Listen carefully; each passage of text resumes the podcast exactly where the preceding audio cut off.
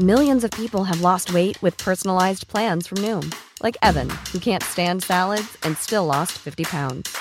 Salads, generally, for most people, are the easy button, right? For me, that wasn't an option. I never really was a salad guy. That's just not who I am. But Noom worked for me. Get your personalized plan today at Noom.com. Real Noom user compensated to provide their story. In four weeks, the typical Noom user can expect to lose one to two pounds per week. Individual results may vary. Tarde a tarde, lo que necesitas saber de forma ligera, con un tono accesible. Solórzano, el referente informativo.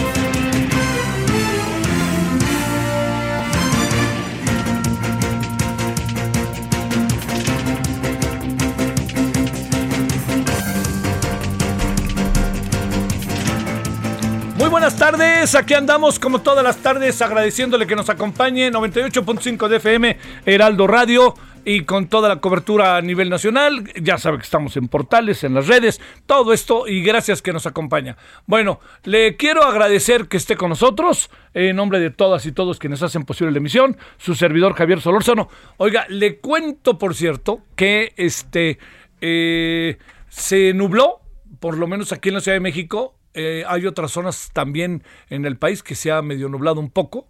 Eh, entonces, pues digo, vendrá la lluvia que no nos caerá nada mal. Una golondrina no hace verano, pero vendrá la lluvia que nos cae, pero de perlas, ¿eh? auténticamente de perlas. Bueno, mire, eh, diversos temas, ¿no? Eh, ya le contaremos al rato el tema de la corte, cómo quedó. Ya le contaremos también el tema de este del tema de las vacunas, oiga, ¿no? Que hicimos un acuerdo ahí con la India, pero se está asegurando que se va a satisfacer toda la demanda del gobierno de la ciudad asegura, asegura que todo va a estar padrísimo a mitad de año. Híjole, bueno, no sé, yo quisiera en ese sentido ser un poquito más cuidadoso a la hora de expresar, porque es una, es una promesa que han hecho una tras otra, tras otra, ¿no? Han estado ahí en las promesas, prometes y prometes, diría la, aquella vieja canción. Este, bueno, pero ese, ese tema anda ahí, eh, ese tema está entre nosotros. También le quiero decir que eh, hay, hay de nuevo eh, los informes sobre los indicadores económicos de México que la verdad no nos vienen muy bien las cosas, ¿no? De nuevo está de por medio una, una parte que es mucho, muy importante detenernos. Es, de nuevo nos hablan de una disminución del pronóstico en el Producto Interno Bruto del país, o sea, de lo que vamos a crecer. Eh, se hablaba de que el gobierno federal había dicho que no, este, que era 3.5, ahora se habla de 3.4 eh, para el 2023. Bueno, 3.5 para el 2022 y 3.4 para el 2023. Eh, es- ah, vam- vamos a abordar el tema, pero hablando de ese tema, le diría, hay, hay muchos elementos que, a ver, hay muchos elementos que tienen un pronóstico muchísimo más eh, prudente, cauteloso o menor, como usted lo quiera ver, que el del gobierno federal. Hay quien habla a duras penas de 2, ¿eh? O 2.2. Entonces, veamos, ¿no? Uno, uno en el fondo lo que se pone a pensar es qué más quisiera uno, pues que el crecimiento fuera otro, pero no hay condiciones para que el crecimiento sea otro. Se han juntado muchas cosas, se ha juntado, no lo perdamos de vista la pandemia, se ha juntado una circunstancia de carácter internacional marcada, se ha juntado una inflación alta que incluye a los Estados Unidos, todo eso se ha juntado. Pero también se ha juntado políticas que no generan suficiente confianza entre los inversionistas. Entonces, esta es una variable más todavía que las políticas no necesariamente generan empleo, que las políticas no necesariamente están dándole un giro al tema que me parece más que importante de la eh, de lo que tiene que ver con la este con la lucha contra la pobreza. Entonces todo eso está ahí y eso es lo que también acaba generando todas estas innumerables interpretaciones sobre la forma que cada quien, los organismos internacionales, los bancos, las corredurías, las este, todas las Lehman Brothers y todos estos, pues dicen México va a crecer así. ¿Por qué? Estas son las razones. El gobierno da otra, otra cifra. Le insisto, a mí, ¿qué más me gustaría? Y yo supongo que a todos, más allá de filas y fobias, que tuviéramos una circunstancia de carácter económico este, más propositiva, más positiva. Pero según lo que tenemos ante nuestros ojos, eso no, no se aprecia que vaya a pasar, ¿no? Conste que ahí lo ponemos en la mesa como para un asunto que ojalá estemos, pero que le digo equivocados, requete equivocados. Bueno, primer asunto, segundo asunto. A ver, el tercero, mira, eh, hay, hay, diversas formas de poder interpretar eh, qué fue lo que pasó el domingo qué pasó hace ocho días, de este domingo hace ocho días, e incluso qué pasó con la ley de la industria minera, ¿no? que propuso el presidente, de la cual vamos a hablar hoy en la noche, ojalá nos acompañe en Heraldo Televisión, en este, en referente. Cuando le planteo esto, es que eh, le diría algo de lo que es en este momento sumamente importante, es que habrá que ver qué tanto Morena, Morena, hace un acuse de recibo de lo sucedido. A ver, ¿por qué razón? Mire, el, el referente de Morena, ahora sí que el referente de Morena, es el presidente. Yo creo que no, estoy descubriendo lo negro, ¿eh? tampoco pretendo hacerlo. Pero sí pretendo decirle que el presidente no es eterno, ni como presidente ni como ser humano. Y que Morena ha hecho poco, no para desmarcarse del presidente, sino hecho poco para tratar de tener vida propia que le permita enfrentar un futuro sin el presidente al que le deberá su existencia y todo lo que usted quiera y mande, pero que lo que sí le digo es que esta situación que se vive en el país con y en a nivel nacional con Morena es que Morena tiene una dependencia tal con el presidente que acaba siendo todo absolutamente todo lo que lo que a, este todo lo hace a imagen y semejanza del presidente. Eh, platicando con algunos eh, eh, personajes de Morena me dicen, y no me lo dicen así como subiéndose al barco, así como así, me dicen, oye, es que es lógico que así sea. Somos el partido en el poder, somos el partido del presidente, y bajo esta circunstancia, lo que sí puedo decirles es que eh, lo que hay es que Morena tiene todo el derecho y la razón a hacerlo porque además es el partido en el poder. Pero la clave está en si le sirve al presidente o es un brazo del presidente. Si le sirve al presidente tiene que mantener una cierta distancia con el presidente.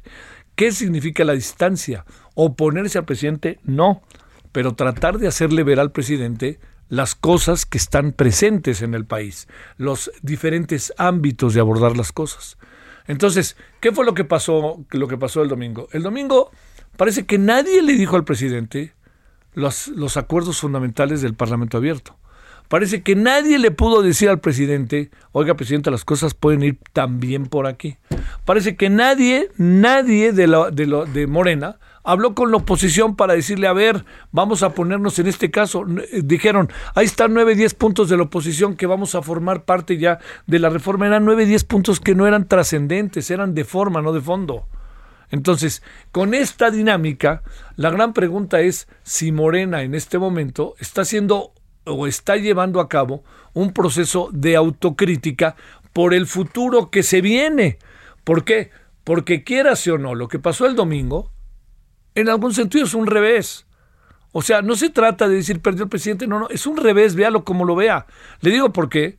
Pues porque es una de las propuestas más importantes para el presidente. No estamos hablando de cualquier cosa. Lo del litio es una salida tangencial. Porque mire, si vemos lo del litio, yo, yo le planteo, a ver, todo lo que tiene que ver con lo que está abajo de esta tierra, que es la nuestra, es propiedad de la nación. ¿Quieren nacionalizarlo? Pues nacionalicen lo que está nacionalizado por definición. Pero tampoco hagamos una fiesta por eso.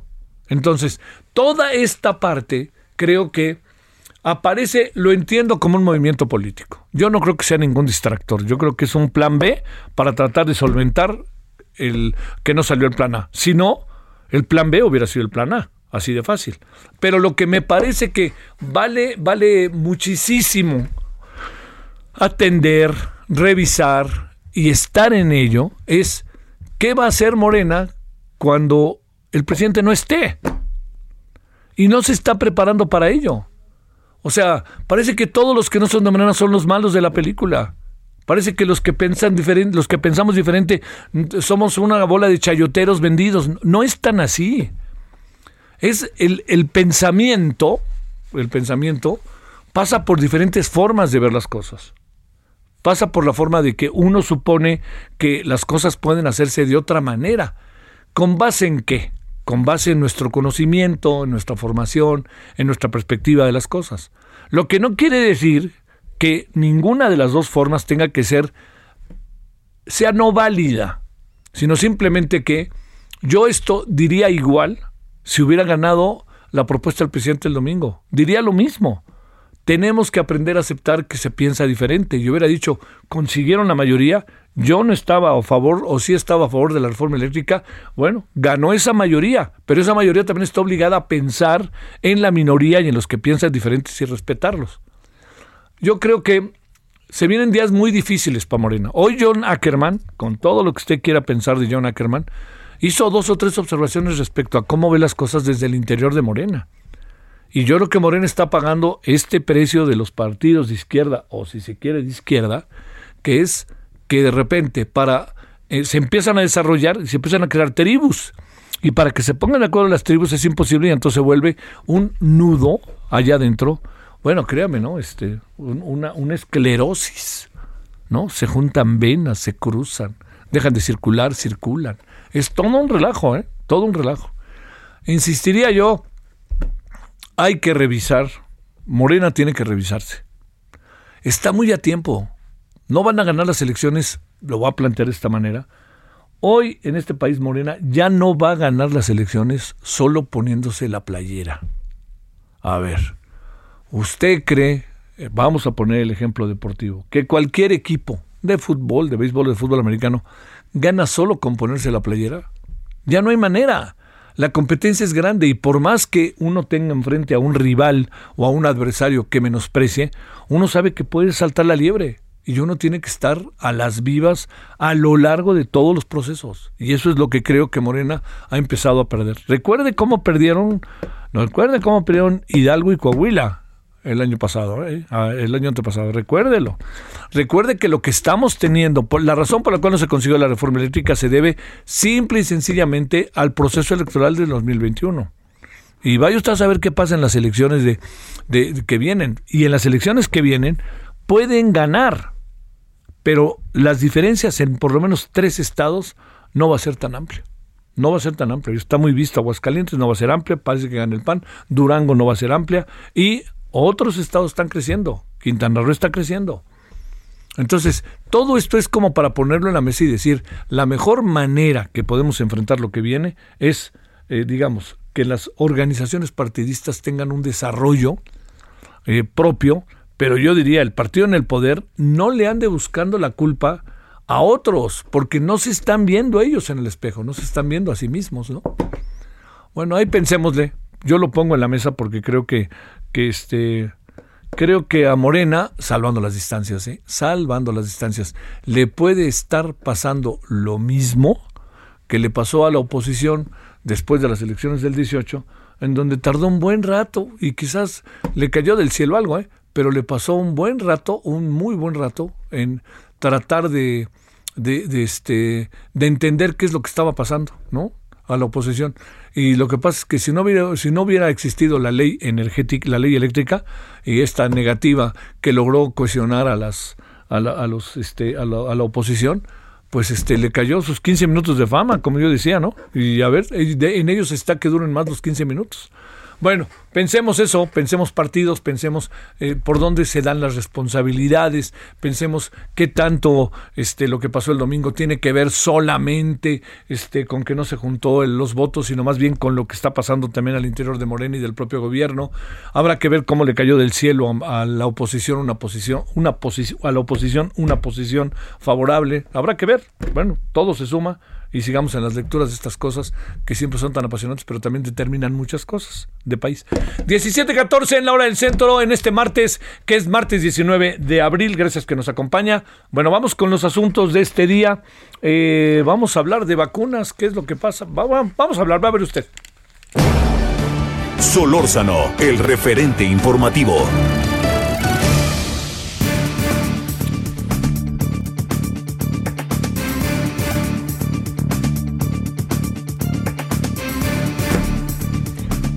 Bueno, le reitero mi agradecimiento en nombre de todas, todos que esté con nosotros. Maestro Andrés Castañeda, maestro en gestión y políticas de salud, profesor de salud pública por la Universidad Nacional Autónoma de México, coordinador de salud y bienestar de la organización Nosotros. ¿Cómo has estado, Andrés? Muchas gracias. Buenas tardes. Hola, Javier. ¿Cómo estás? Buenas tardes. Gracias que estás con nosotros. A ver, eh, hay muchas cosas que están pasando con las vacunas y uno acaba pensando qué tanto se va a satisfacer el mercado, qué tanto asegura, hoy aseguró el gobierno de la ciudad que a mitad de año ya tenemos todo resuelto. A ver, este acuerdo con la India nos da esa facilidad y la otra pregunta es, este, nuestras vacunas todavía no salen, ¿no? La vacuna Patria, etcétera. ¿Cómo andamos? Eh, pues mira, tenemos eh, el tema con las vacunas eh, que un poco va más allá del tema de, de la COVID, ¿no? la COVID es una sola de las vacunas, pero pues tenemos un, problema en la vacunación fuerte, por ejemplo, con el tema de la de la vacuna contra el papiloma humano, que tenemos ya tres años consecutivos sin cubrir las necesidades del país, y es una vacuna sumamente importante, ya que ayuda a prevenir sobre todo el cáncer cervicuterino, entre, entre otros pero también tenemos eh, problemas con, con, otras vacunas como el neumococo, eh, eh, la vacuna de, de, la de, contra la tuberculosis que durante un, par de años que afortunadamente ya no tenemos ese problema, pero tuvimos bajas en, el abasto y pues esto se tiene que asegurar y, también tenemos la ventaja de que sabemos cuántas vamos a necesitar, ¿no? Porque tenemos proyecciones de la población y demás, pero tenemos que asegurar esa producción para todas las personas que vivimos en México y bueno, el hacer alianzas con otros países a largo plazo, como se plantea o como lo plantean hoy eh, por la mañana, eh, pues creo que puede ser una, una, muy buena idea. Eh, tenemos que eh, además fortalecer a la industria mexicana, que esto se puede hacer muy bien de la mano con la industria internacional para justo tener pues, una especie de soberanía en, cuanto a los medicamentos y, las vacunas son, son insumos médicos fundamentales. ¿no? A ver, eh, el, el, el, el asunto está en qué tanto podemos resolver nuestros problemas con esto. Eh, y sobre todo te diría, Andrés Maestro, ¿qué, ¿qué tanto a partir de esto podríamos tener nosotros una cobertura a nivel nacional que pudiera resolvernos el gran problema que tenemos de diferente, en diferentes áreas, como tú bien dices, más allá del COVID, ¿no? Porque como sea, viene a querer o no la cuarta vacuna, que va a tener tarde que temprano, no solamente eh, como ya está haciendo en algunos casos aplicándose a, la tercera edad, sino también se va a tener que aplicar a toda la población, porque no sabemos en la pandemia qué otra, qué otro, qué otra circunstancia, incluso sorpresiva, se puede presentar. Por supuesto, ¿no? Y además, no solamente es eso, sino que ya seguramente cada año que tener que poner un refuerzo como como sucede con, con la influenza, que de hecho con la influenza pues se han hecho convenios a 10 años, por ejemplo, con empresas como Sanofi para tener vacuna a buen precio y disponible en, en México. Entonces, creo que esta estrategia es en general una buena idea. Necesitamos eh, no solamente materia prima, sino necesitamos desarrollo tecnológico, ¿no? Este, eh, eh, ayuda con, eso, porque en México pues no, no, no tenemos el, suficiente, y alianzas con países como, como la India, que tiene un desarrollo importante, tiene una capacidad de producción importante en el mundo, eh, eh, pues puede ser una alianza interesante. A ver, necesitamos ver los términos y condiciones y que estas alianzas no afecten eh, eh a la industria mexicana, sino al revés, la fortalezcan. Eh, eh, y si se hace bien, creo que puede ser una, una muy, muy buena opción eh, eh, el abrirnos al mundo y el generar capacidad local, que eso es lo que, lo que necesitamos, y además también podemos generar capacidad local, por ejemplo, para algunas vacunas de producción local y hacer convenios con otros países que tengan producción con de otras vacunas, porque es imposible producir todo, todo en, en un mismo país pero creo que el abrirnos, el tener convenios a largo plazo, el tener una visión a largo plazo más allá de un sexenio, más allá de un gobierno, es fundamental para, para garantizar esta soberanía. Creo que es una propuesta interesante, habría que ver eh, los detalles, por supuesto, eh, pero siempre y cuando se garantice primero la, la, la calidad ¿no? Eh, ante todo de, estos productos, de estas vacunas, que se estén fundamentados en procesos científicos eh, que además están bien definidos a nivel mundial y la COPETRIS lo, ha hecho muy bien por muchos años, bueno, si eso, si eso se respeta, pues creo que puede ser una muy buena oportunidad, porque sí, efectivamente, la demanda eh, de las vacunas en todo el mundo ha aumentado y eso nos ha dejado fuera de algunas compras, como es el caso de, la vacuna del papiloma humano, eh, y como hemos visto que también con el tema de la COVID, como varios países, inclusive la misma India, que ha producido muchísima vacuna, pero internamente este, todavía está lejos de llegar a las metas ideales. ¿no? Entonces, eh, eh, necesitamos encontrar un buen balance eh, para tener la, una producción local fuerte y convenios internacionales que nos garanticen buenos precios de abasto constante para lo que lo que sigue eh, por lo menos por lo mismo. Oye, Andrés, eh, traemos un verdaderamente un, un, retroceso a lo largo de estos tres años que se fue convirtiendo en un asunto muy delicado, ¿no? ¿Podríamos salir de ello? ¿Habría esa voluntad? Hablo no solamente del tema COVID, que ha sido muy desigual, ¿no? La interpretación de la forma en que hemos atacado, que el Estado ha atacado el problema. Pero pienso mucho en los niños con cáncer, que sé que incluso ahí en nosotros ustedes han hecho un trabajo. ¿Podríamos recuperar esos, ese, ese, ese, esos tres años que han sido tan, tan, tan criticados? Eh, mira, eh, muchas veces el daño que ya está hecho, está hecho, pero creo que sí podemos evitar que se siga haciendo más daño y sobre todo tenemos que empezar a pensar en un México mucho más equitativo que cuando un sistema tan fuerte o tan importante como el de salud tan grande falla, pues quienes no se ven perjudicados y perjudicadas son quienes viven en mayores condiciones de vulnerabilidad. En salud no, no ha sido la excepción, ¿no? Este, el tema de acceso a los medicamentos, por supuesto que le pega mucho más a quien no tiene los recursos para conseguir los medicamentos por fuera, eh, y el tema de la vacuna, de las vacunas es un, es un igualador que permite que las personas, digamos, libres de enfermedad, eh, ahorra, digamos, ahorra recursos este, también para, para, para la sociedad. Yo creo que sí, se puede hacer, pero eh, pues tenemos que meterle segunda, por, así decirlo. Estamos bastante retrasados, como decía, solamente el caso de DPH, tenemos millones de niños que se han quedado sin esa protección y necesitamos ahora pues comprar y conseguir estas vacunas y aplicar, por supuesto, esas vacunas a todas las niñas que se han quedado sin esa protección y tenemos que hacerlo rápido y pronto con toda la vida que podamos. Si se ve que, que, que la, una alianza con, un país como la India este, puede ser una buena solución, pues, pues este, hay que aplaudirlo y, y, ojalá ojalá así sea, ¿no? Porque sí, efectivamente, como bien dice Javier, tenemos un retraso bien, bien importante, por, por poner un ejemplo, el caso de la vacunación es uno, pero tenemos retrasos en, diagnósticos, en tratamientos, en atenciones que nos han ido dejando eh, eh, rezagadas varias partes eh, del sector de salud y sobre todo afectando a quienes más eh, viven y, con condiciones de vulnerabilidad. Híjole, bueno, este diría que como sea, Andrés, eh, parece que que, que, que, avanzamos en este sentido, ¿no? Lo que pasa es que ha sido, ha sido muy contracorriente, ¿no? El tema, y yo no sé qué tan sensible ha sido el gobierno pues, por lo menos, este, digamos, verbalmente podemos decir que sí o no, pero qué tanto, qué tan sensible ha sido el gobierno para todo esto, ¿no?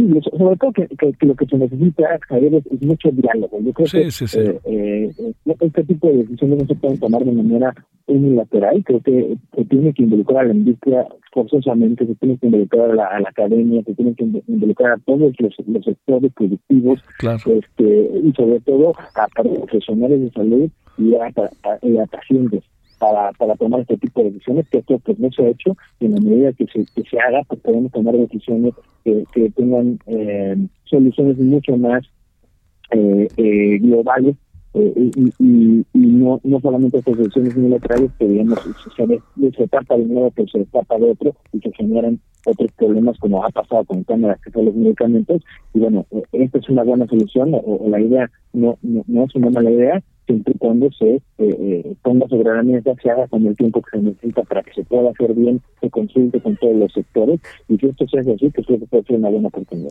Te mando un gran saludo, maestro Andrés Castañeda, gracias que estuviste con nosotros. Gracias a ustedes, que tengan bonita tarde. Gracias. Bueno, vámonos eh, a la pausa. A ver, vamos a hablar de este de esta situación económica que hoy se ha dado a conocer, ¿no? De, de, la, de los pronósticos con base, no son pronósticos así de a ver qué se le ocurre, pero con base en, en la información que se tiene. Hoy es día de el maestro Horacio Urbano y en la noche vamos a abordar el tema del litio, ¿no? Vamos a hablar con pues con los industriales, a ver ellos cómo la ven, qué es lo que piensan de, del asunto. Y eso creo que puede darnos ahí una, nos puede dar bastantes elementos como para entender esto. ¿Podríamos decir que el litio es de los mexicanos solo por estar abajo de la tierra? Por leyes. Pausa. El referente informativo regresa luego de una pausa. Estamos de regreso con el referente informativo.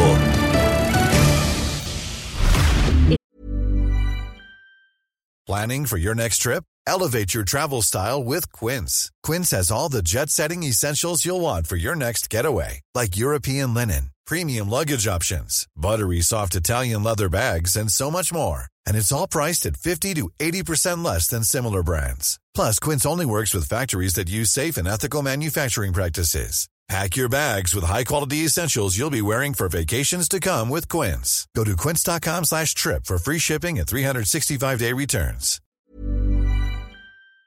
En el referente informativo le presentamos información relevante. México va por acuerdo de 10 años con la India en vacunas y medicamentos. Ministros de la Suprema Corte de Justicia de la Nación aprueban por unanimidad acta sobre votación de la ley de la industria eléctrica. Cuautitlán Izcalli es la cuarta ciudad del país con mayor percepción de inseguridad, según INEGI. Ambientalistas consiguen suspensión provisional en tramo 5 del tren Maya. En Fast Track avanza la ley minera en el Senado. 327 mujeres han desaparecido en lo que va del año en Nuevo León. Fondo Monetario Internacional recorta otra vez su expectativa para México, de 2.8% a 2% en 2022. Actividad económica crecería 0.4% en marzo. Es el menor avance en cinco meses según INEGI.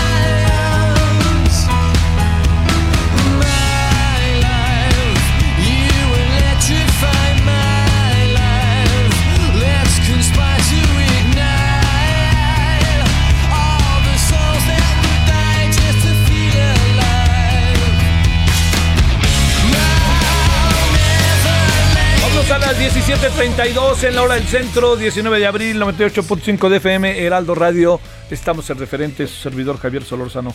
Estamos escuchando a Muse.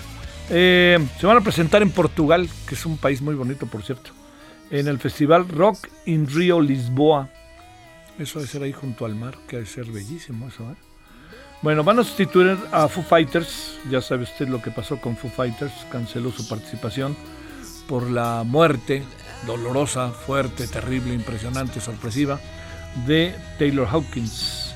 Estamos escuchando Starlight y es eh, este es el grupo Muse que irá en lugar del grupo, ya sabe, de Foo Fighters después de lo que pasó allá en Sudamérica con uno de sus más eh, mediáticos también, importantes, mediáticos integrantes.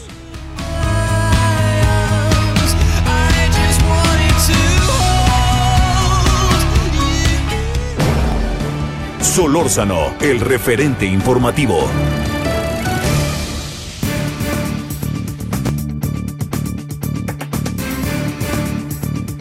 Bueno, dentro de los temas que le hemos eh, insistido hoy, le hemos hecho mucha referencia a ellos esta tarde, es eh, el tema de, lo que tiene, digamos, de economía en donde uno, uno sabe lo que le pasa en la vida a uno, a cada uno de nosotros, ¿no? A cada una de nosotras.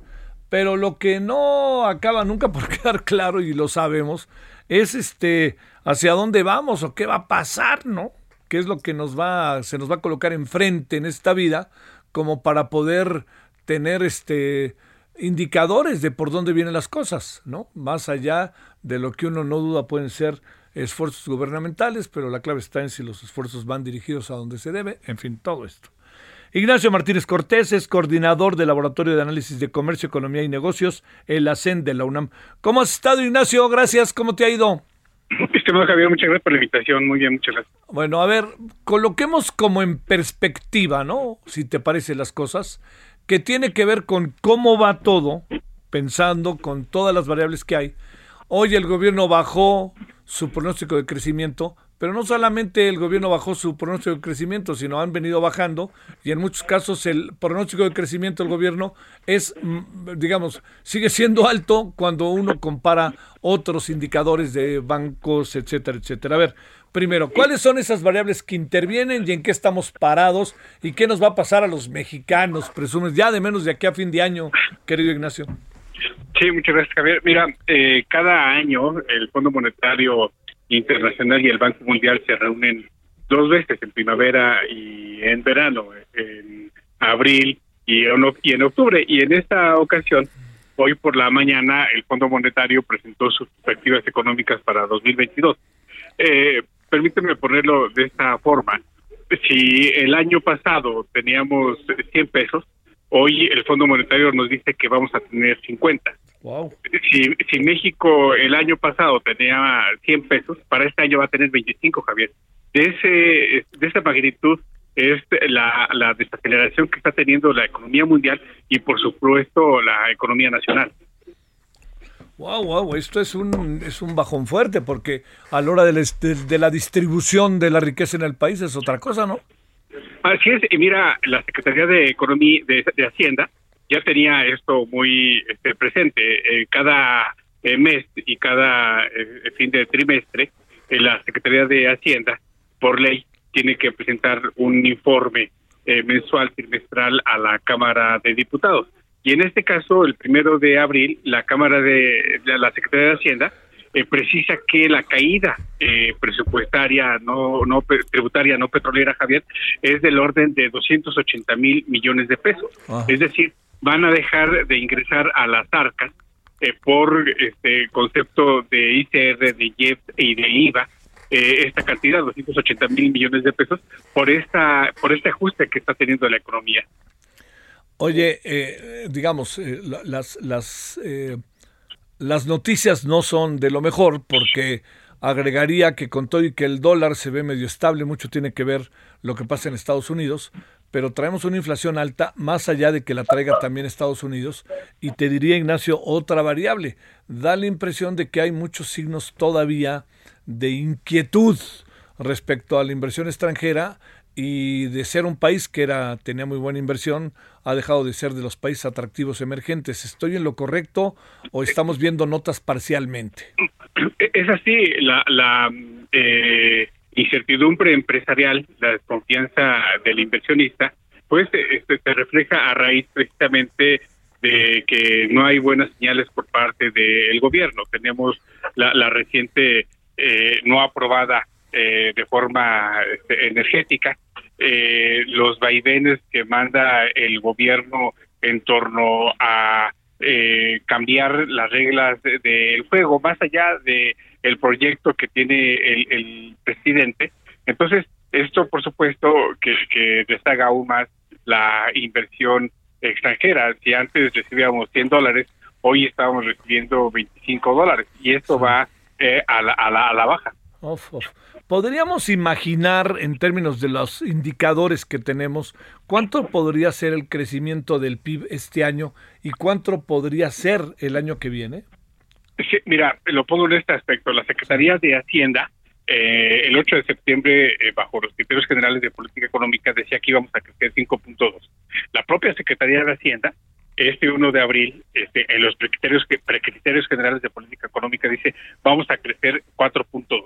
pero el Fondo Monetario hoy dice, no espérense tantito, México va a crecer, si bien va, 2.5. El Laboratorio de Análisis de Comercio, Economía y Negocios de la UNAM pues, este, eh, tiene la perspectiva del el PIB en 1.3%. Oh, oh, oh. Oye, a ver, pero bajo esa perspectiva acaba siendo mm, otra vez poco por lo que venimos por la pandemia. Eh, este sí, pero también eh, ya lo que tenemos para 2022 es crecimiento estrictamente de la economía nacional. El rebote lo tuvimos en eh, 2021, por eso es que la economía de, México y en general la economía eh, mundial tuvo un fuerte crecimiento con relación a 2020, pero para 2022 ya la economía nacional tiene su propio comportamiento, de ahí es que este, estamos en el, en el umbral de crecimiento con relación a lo que teníamos en 2019, por supuesto, lejano a lo que teníamos en 2018. Eh, quiere decir que, no, no, no diría este Ignacio que algo es algo, pero quiere decir que el indicador podría tener un, ah, pregunto, ¿eh? ¿un ámbito positivo o no? Eh, no, este, eh, con relación al crecimiento seccional, vamos, este, un, un, crecimiento de, este por año de, de, 0.27, 0.30 por, por, por año de los seis años, este, vamos, no deja de ser positivo, pero sí es este, muy, muy pobre este crecimiento, no nos da. Eh, lo pongo en este aspecto, cada año se incorporan al mercado laboral un millón de, personas, principalmente jóvenes estudiantes que, que, dejan la escuela por, porque este, es tronca porque ya termina los estudios, ¿no? Y por lo tanto, para darle empleo a este millón de, de personas que se cree, que se incorporan al mercado laboral, la economía tiene que crecer cada año, sí, eh, más allá de lo que vaya creciendo, un punto porcentual. Por lo tanto, no nos da, no nos alcanza para este, que generar estos empleos. Oye, La inflación, eh, ¿cómo pega siendo que tenemos una inflación similar a lo de los Estados Unidos? ¿Cómo, cómo, repercute en uno y en otro país? Mira, para este mes de abril vamos a tener un este crecimiento de inflación este, más allá de lo que estuvo en marzo de 0.50, tomando en consideración que Semana Santa y Semana de Pascua eh, siempre los precios incrementan. Si en marzo tuvimos una inflación de 7.45, este, estaremos rayando este, eh, 7.8, 7.9% la, la inflación. Por lo tanto, este Javier, para el 12 de mayo, cuando se reúna Banco de México en su Comisión de Política Monetaria, pues la apuesta es que nuevamente la tasa de, de interés va a crecer este 50 puntos base para colocarse en 7%. Para seguir protegiendo al máximo el proceso de los ciudadanos y que no se venga con toda la inflación. Este, eres muy elegante, Javier, este, para que no incremente los precios, pero, pero la inflación va a la alza. Sí, claro, claro, claro. Lo dije elegante y de manera, este, a lo mejor quise, quise atemperar el, el golpe. Eres, todo un caballero monetario. y mira que ni sé de eso. A ver, déjame hacerte, Ignacio, preguntas, este, para, para, para cerrar. Eh, eh, este, eh, el gobierno qué tanta responsabilidad se le puede achacar más allá de la dinámica internacional en la cual estamos metidos. Oye, lo que incluye hasta el conflicto, la invasión de Rusia a Ucrania, lo que, lo que incluye la pandemia, lo que incluye, pues, este, todas las variables que se cruzan. Pero ¿qué tanta responsabilidad del gobierno? ¿Qué tanto ha hecho sus deberes? Mira, la, este, el efecto Ucrania, válgase la expresión, eh, en la inflación solamente le, ha pegado 0.25% de la inflación. La inseguridad del crimen organizado le pega 2% a, la, a la inflación, a los precios. Este, llega demasiado tarde, este, Javier, en la Secretaría de Agricultura para este, eh, impulsar la producción eh, agrícola para estimular este, la, la, cuestión referente a eh, fertilizantes, ¿no? Este, eh, ya estamos en plena sequía y esto, Javier, eh, aquí mismo en el programa lo anunciamos hace cinco meses, que íbamos a tener una fuerte sequía, ya la estamos viviendo, sufriendo. Y la Secretaría de Agricultura, eh, pues, anuncia el jueves pasado, o oh, este gran anuncio, ¿no? que este, va a estimular la, la, producción de fertilizantes para que no nos pegue la sequía, para que no nos afecte lo de Ucrania, ¿no? Híjole. Entonces, pues sí, sí, que las decisiones llegaron tarde. Oye, este, a ver, asuntos como, eh, para cerrar, reforma eléctrica no pasó, asuntos como frenan el tren Maya en una de sus rutas, asuntos como tenemos un aeropuerto como el Felipe Ángeles que por lo que hemos visto estos días ha tenido un mínimo de vuelos. Eh, todo esto, ¿qué, ¿qué pasa con nosotros? Mira, esto reflejado en gasto de infraestructura se detiene. Este, eh, hay, eh, con relación al presupuesto para este año de 6.1 billones, 2 billones para gasto en infraestructura. Por lo tanto, si no hay obra, no hay gasto en infraestructura y por lo tanto también esto este, detiene la inversión privada en construcción. Es decir, no es que no es que se detenga el, el, proyecto en sí, por tal o cual motivo. Este, pues, este, sin duda, eso, eso es, este, es justificable. Lo que sí es que no hay decisiones este, bien tomadas y, esto detiene el, eh, eh, gasto en, en, infraestructura más allá de que Hacienda ejerza el propio presupuesto.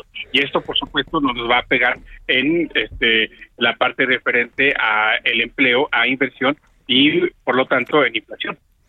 Algo nos da la nacionalización del litio que yo entiendo que todo lo que está bajo de nuestra honorable tierra es nuestro o, eso es más bien una jugada con más tintes políticos que estrategia económica?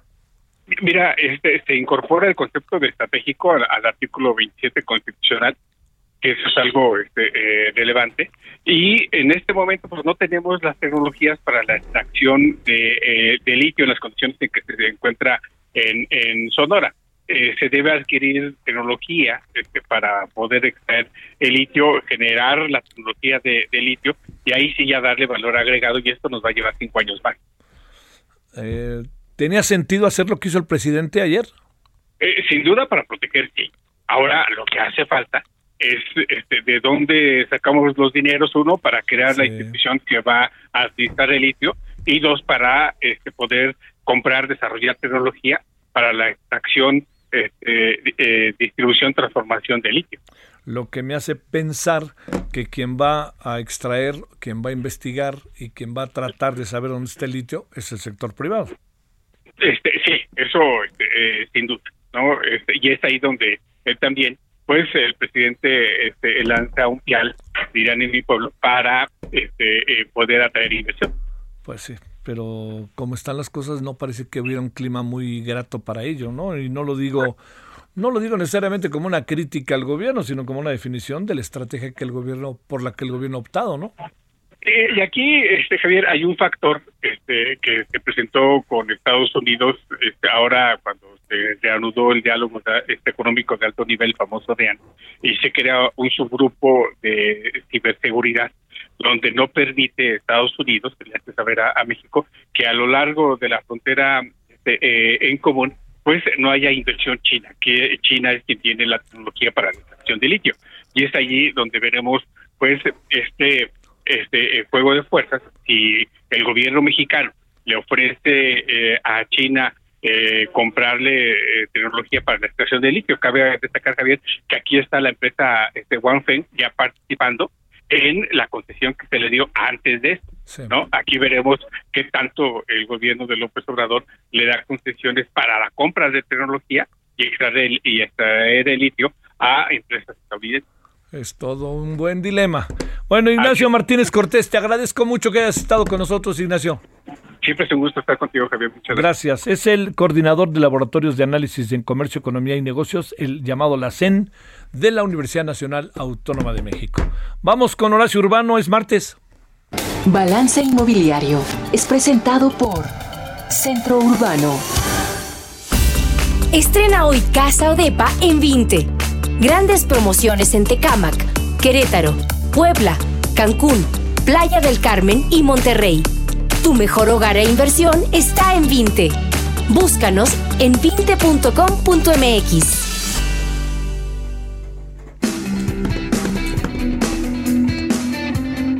7:48 en la hora del centro, martes. Querido Horacio, ¿cómo has estado?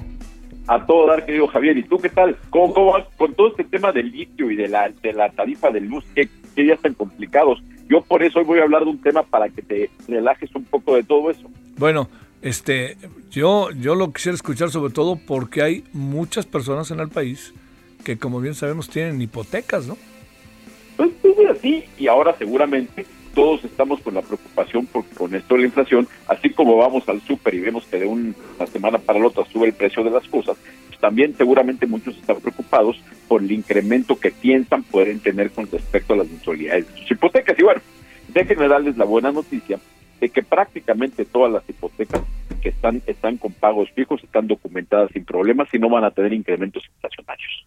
Y eso, a lo mejor a los muy jóvenes, no es una noticia relevante, pero a quienes ya hemos vivido algunas crisis, nos acordaremos, por ejemplo, lo que pasó después de la crisis del 94, donde de un día para otro los pagos de las hipotecas se duplicaron o triplicaron y mucha gente perdió sus propiedades. Por eso, en este momento, pese al efecto inflacionario que estamos teniendo, la verdad es que las tasas de interés de los créditos no están subiendo para los créditos nuevos, pero lo que es más importante, no van a subir las tasas ni los pagos para todas las personas que ya tienen un crédito vigente. ¿Hay muchas solicitudes de hipoteca que tú sepas? Muchísimas. Fíjate que, que lo que está pasando es que te, hemos estado platicando de que el año, los dos años recientes, aunque parezca mentira, han sido años récord en materia de colocación de crédito hipotecario. Y es que si bien mucha gente está comprando su casa, también otras personas no están comprando casa, pero sí están tomando créditos hipotecarios para remodelar, para construir en terreno propio para liquidación de otros pasivos hipotecarios, acuérdate que hay la posibilidad de que si tenías una hipoteca y de pronto consigues un crédito hipotecario con mejor tasa, te puedas cambiar. Entonces, estás solicitando un crédito nuevo y con ese crédito nuevo pagas el viejo. También otra modalidad que estaba muy en desuso y que de pronto de la pandemia ha crecido es el crédito de liquidez, que quienes tienen una propiedad van y llevan su casa en garantía y con eso toman un crédito que les permite o una de dos, o tener dinero para apuntalar sus negocios en momentos de vacas flacas o también hay muchas personas que tienen muchos créditos en tarjetas que son tasas altas y de pronto si tienes una tarjeta en una tasa del 15, 20, 25, 30%, o sea, a lo mejor te conviene decir, a ver, junto todas esas deudas caras y las pongo en una hipoteca, que la hipoteca voy a tener una tasa de 10%, digamos, y que además voy a tener un plazo largo que no tengo que cumplir. O sea, quien toma un crédito de, de liquidez para liquidar otro tipo de adeudos, puedes decir, bueno, tengo 15 años para pagarlo, pero no lo necesito, lo voy a pagar en tres años, o cuatro, o en cinco, o en dos, pero tengo la, el colchonzote que me da la posibilidad de tener un crédito de 15 años. Entonces, esa versatilidad de los destinos del crédito hipotecario es lo que ha permitido que en estos años tan complicados de pandemia y de crisis económica, el crédito hipotecario tenga un repunte. Y ese repunte, además, va de la mano de que pagos de quienes ya tienen un crédito vigente han estado congelados y eso le ha dado mucha seguridad a la gente. Oye, pero también chico lío en el que si tú no tienes medio resuelta ahí tu, tu economía, ¿cómo le haces para pagar tu hipoteca, no? Estás, o sea, te metes en un hoyo tras otro hoyo, ¿no? ¿O qué? Fíjate que a mí cuando después, hace unos 10 años que me preguntaban, es que México no tuvo una crisis subprime, cuando pegó el subprime en todo el mundo, que fue en el 2008, decían, es que México no le pegó, ¿por qué? Bueno, es que a México ya nos pegaron varios subprime en el, en el pasado y de ahí aprendimos a hacer las cosas mejor. Entonces, ¿por qué ahorita no hay que preocuparse? Porque incluso casi todos los créditos hipotecarios, por no decirte que todos, tienen seguros de desempleo, que significa que si tú pierdes tu empleo, vas a, tu, al que te prestó para tu casa, sea desde un banco o Infonavit o Poviste, y le dices, oigan, me quedé sin empleo y te hacen un plan, un plan que te permite eh, pasarte sin pagar unos meses, te dan esa tranquilidad. O, o si tienes, por ejemplo, en el caso del Infonavit, tienes un ajuste salarial, vas y te hacen el ajuste en la mensualidad para que lo puedas pagar. La verdad es que es que podemos estar muy tranquilos porque esas malas experiencias que tuvimos en el pasado las vimos reflejadas en mejores prácticas. Hoy no le prestan a nadie un crédito. Yo me acuerdo que con el 2008, con los créditos prime, decían en Estados Unidos que, a ver, ¿cuál dame una prueba de vida, respiro, dale un crédito. Aquí en México no pasa eso. Sí. Patalea, oye, pero es una vaca, sí, pero está pataleando tú y tú, tú déjalo que de firmar la vaca, sí, dale una hipoteca. Bueno, además lo que han de querer, oye, Horacio, lo que han de querer es que tú pagues, entonces dime cómo le haces para pagarme, ¿no? Pero ese es un aprendizaje, porque en las crisis pasadas tú no podías pagar y te querían exprimir, te querían sacar la sangre. Ya se dieron cuenta de que eso es una tontería y ahorita llegas y dices, a ver, perdí el empleo, te ajustan. Oigan, por ejemplo, eso lo vimos cuando empezó la pandemia, que lo primero que hicieron los bancos con recordarás, dieron seis meses de colchón para la gente y dice, olvídense, seis meses no van a pagar. ¿Por qué? Porque no hay condiciones para que paguen. Y ese pequeño detalle que hicieron permitió que el sistema financiero estuviera muy sano. Y además que la gente, los acreditados, que a fin de cuentas esa es la idea, las personas que estuvieran muy tranquilas sabiendo que durante los seis meses más críticos de la pandemia, con la incertidumbre, con el encierro, con todo, no tuvieran que pagar la mensualidad de la hipoteca. Eso fue una, eso fue una medida muy sensata que, que, insisto, fue el resultado de lo que aprendimos de malas experiencias pasadas. Querido Horacio, que tengas buena tarde de martes. Abrazo fuerte. Gracias. Balance Inmobiliario fue presentado por Centro Urbano.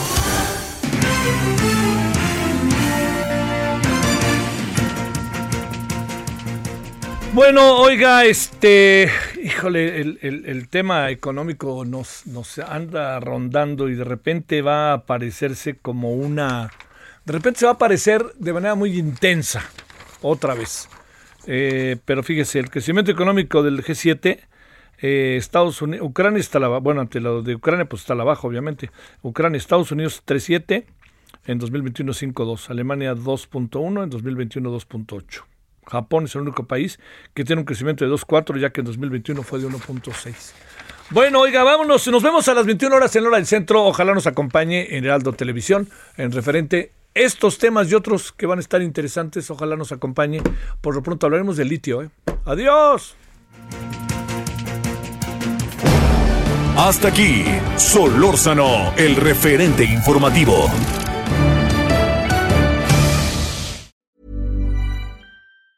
Planning for your next trip? Elevate your travel style with Quince. Quince has all the jet setting essentials you'll want for your next getaway, like European linen, premium luggage options, buttery soft Italian leather bags, and so much more. And is all priced at 50 to 80% less than similar brands. Plus, Quince only works with factories that use safe and ethical manufacturing practices. Pack your bags with high-quality essentials you'll be wearing for vacations to come with Quince. Go to quince.com/pack for free shipping and 365-day returns.